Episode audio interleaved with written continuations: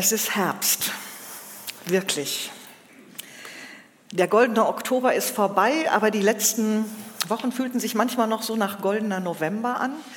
Äh, diese Woche habe ich noch irgendwann mit meiner Schwester in der Stadt draußen auf der Straße einen Kaffee getrunken. Irgendwie fühlte sich etwas surreal an. Aber heute Morgen dachte ich dann doch, hättest du mal lieber Handschuhe angezogen. Es war kalt, durch die Eilenriede zu radeln, aber wunderschön, die Herbstfärbung der Blätter zu sehen. Und gleichzeitig weiß man, ein paar Tage, Wochen noch, dann ist es ganz kahl. Und das ist so der Herbst, dieses Loslassen, Abschied nehmen, die Dunkelheit, die viel mehr ist, das Kirchenjahr geht zu Ende. Heute steht Volkstrauertag im Kalender, nächste Woche Ewigkeitssonntag. Da kann einem schon auch trübsinnig werden in dieser Zeit mit so viel Sterben, mit so viel Abschied. Ich mag dieses Bild, weil auf diesem Bild nicht nur Herbstblätter zu sehen sind sondern wenn man ganz genau hinguckt, da sind schon ein paar einzelne Knospen. Ein paar einzelne Knospen, die mitten im Herbst und mitten im Abschied nehmen und loslassen schon verraten, da kommt ein neuer Frühling. Da ist schon alles vorbereitet, damit das Leben wieder durchdringen kann. Leben mitten im Sterben, Darum soll es gehen in dieser Predigt Leben im Sterben. Mir sind vier Bilder dazu in den Sinn gekommen, die ich mit euch teilen möchte. Das erste, letzten Sonntag haben wir Taufe gefeiert. Und als da die ganzen Bilder durchliefen, fiel mir das besonders auf, weil dieses Bild ist der Moment bei der Taufe, wo der Täufling auf einmal ganz verschwunden ist. Ganz unter Wasser. Ich glaube, es gibt nicht so viele Bilder, wo genau dieser Moment festgehalten ist. Aber genau das macht etwas deutlich von dem Bild, was in jeder Taufe drinsteckt, dass es in der Taufe irgendwie um Sterben und Leben geht, um Tod und Leben. Darum, dass jemand sagt, ich lasse mein altes Leben los. Vielleicht hat das jemand vom letzten Sonntag noch im Ohr von dem einen Mädel, was das so sagte. Ich will das Alte hinter mir lassen, loslassen und will jetzt in ein Neues hineingehen. In dem Moment, wo Menschen sagen, ich will mein Leben oder ich kann mein Leben nicht mehr alleine hinkriegen, ich kapituliere, ich lebe jetzt mit Jesus. Jesus soll in mir leben, ein neues Leben, genau das passiert in der Taufe. Und Paulus schreibt es so im Römerbrief in Kapitel 6. Wisst ihr nicht, was es heißt, auf Jesus Christus getauft zu sein? Wisst ihr nicht, dass wir alle durch diese Taufe mit einbezogen sind in seinen Tod? Durch die Taufe sind wir mit Christus gestorben und sind daher auch mit ihm begraben worden.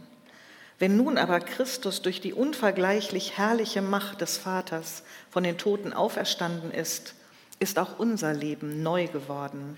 Und das bedeutet, wir sollen jetzt ein neues Leben führen. Leben mitten im Sterben. Die Taufe ist ein Zeichen dafür, wie das Leben sich durchsetzt über den Tod. Das zweite Bild kam mir beim Nachdenken über euch, die ihr jetzt diesen Begleiterkurs gemacht habt über dieses letzte Jahr. Sterben, Sterben begleiten, dem Sterben Leben geben, habe ich mal vor längerer Zeit eine Fortbildung mitgemacht und gibt es, glaube ich, auch ein Buch, was so heißt, dem Sterben Leben geben. Und in dem, was Svenja eben erzählt hat, kam das so zum Ausdruck das Leben wirklich zu würdigen bis zur letzten Minute, bis zur letzten Sekunde. Leben in das Sterben hineinzutragen. Das ist etwas ganz Besonderes und da wird etwas davon deutlich, dass Tod und Leben ganz nah zusammenhängen und dass es auch mitten im Sterben noch Leben gibt.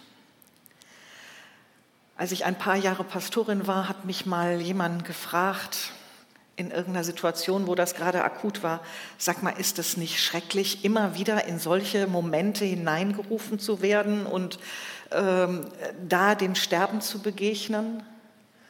Und ich habe kurz nachgedacht und habe gesagt, nein, das ist nicht schrecklich. Eigentlich finde ich sogar, das ist ein besonderes Vorrecht, in diesen Momenten da sein zu dürfen.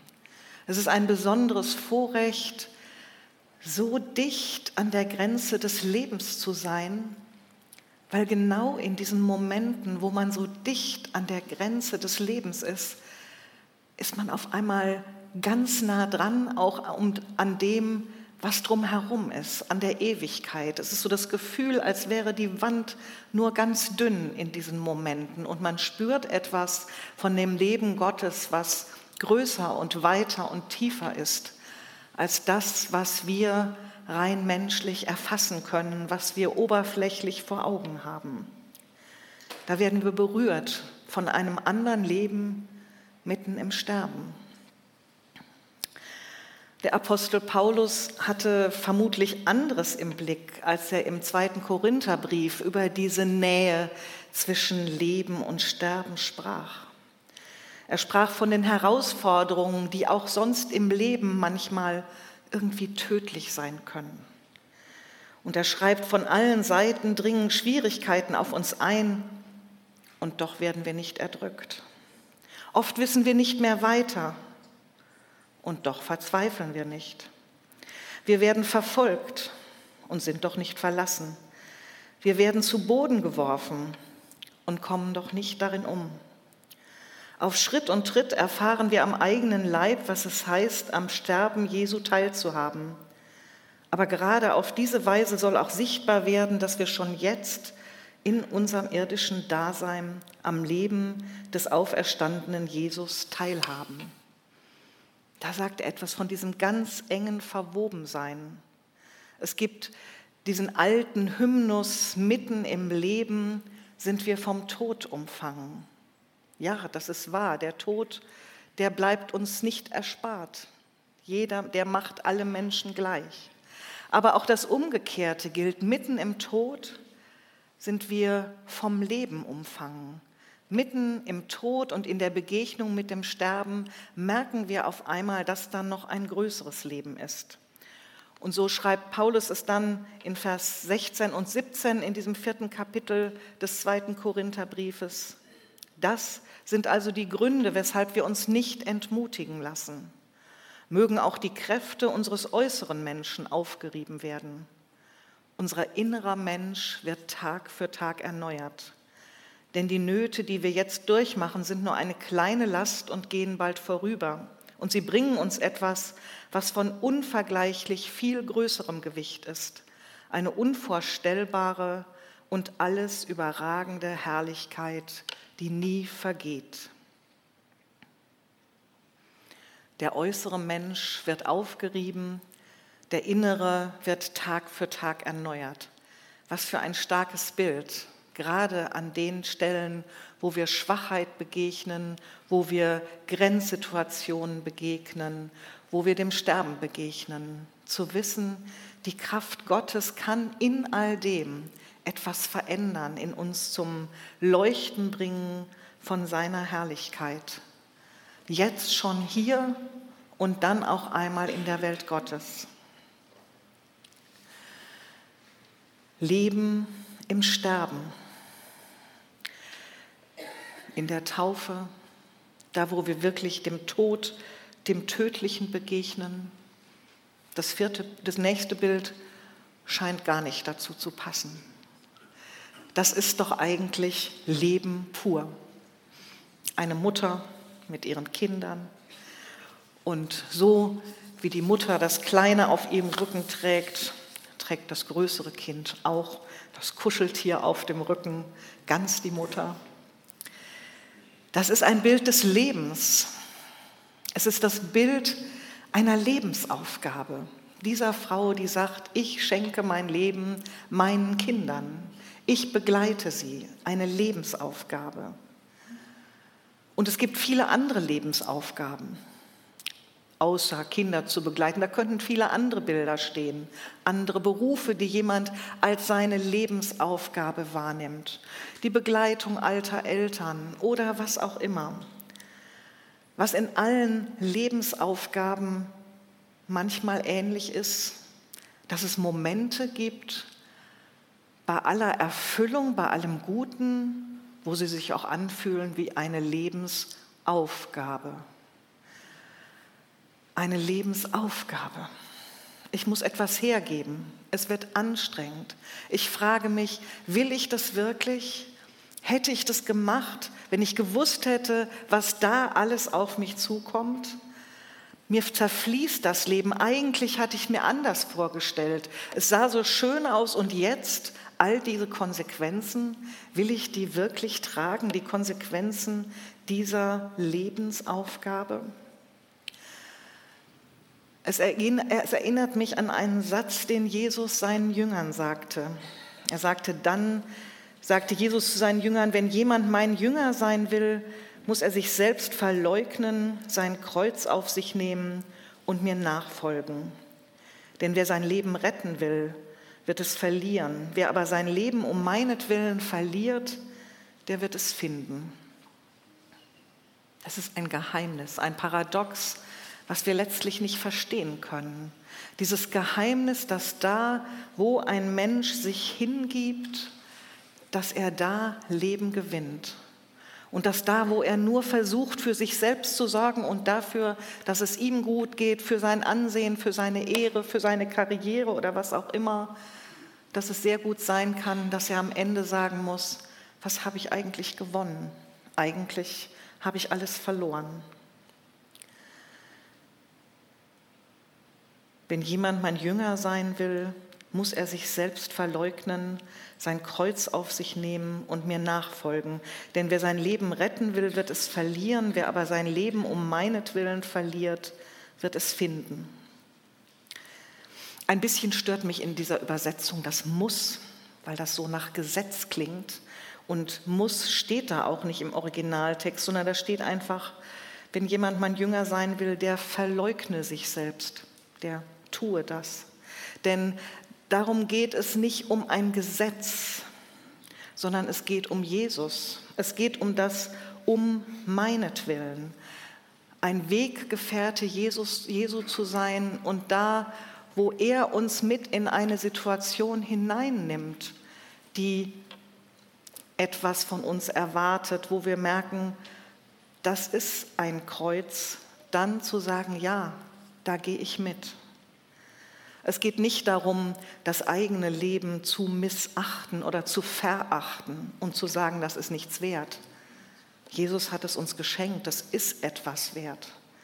Es heißt auch nicht, du musst immer den unteren Weg gehen, sondern wirklich aus Liebe zu Jesus hinhören, wo will er gerade mit mir hingehen und dann vielleicht um seinetwillen hier oder da zu sagen, ja, dieses Kreuz trage ich. An der Stelle lasse ich zu, dass ich mein Leben verliere, weil ich darauf vertraue, sein Leben ist größer. Er kann mir etwas schenken, was größer ist.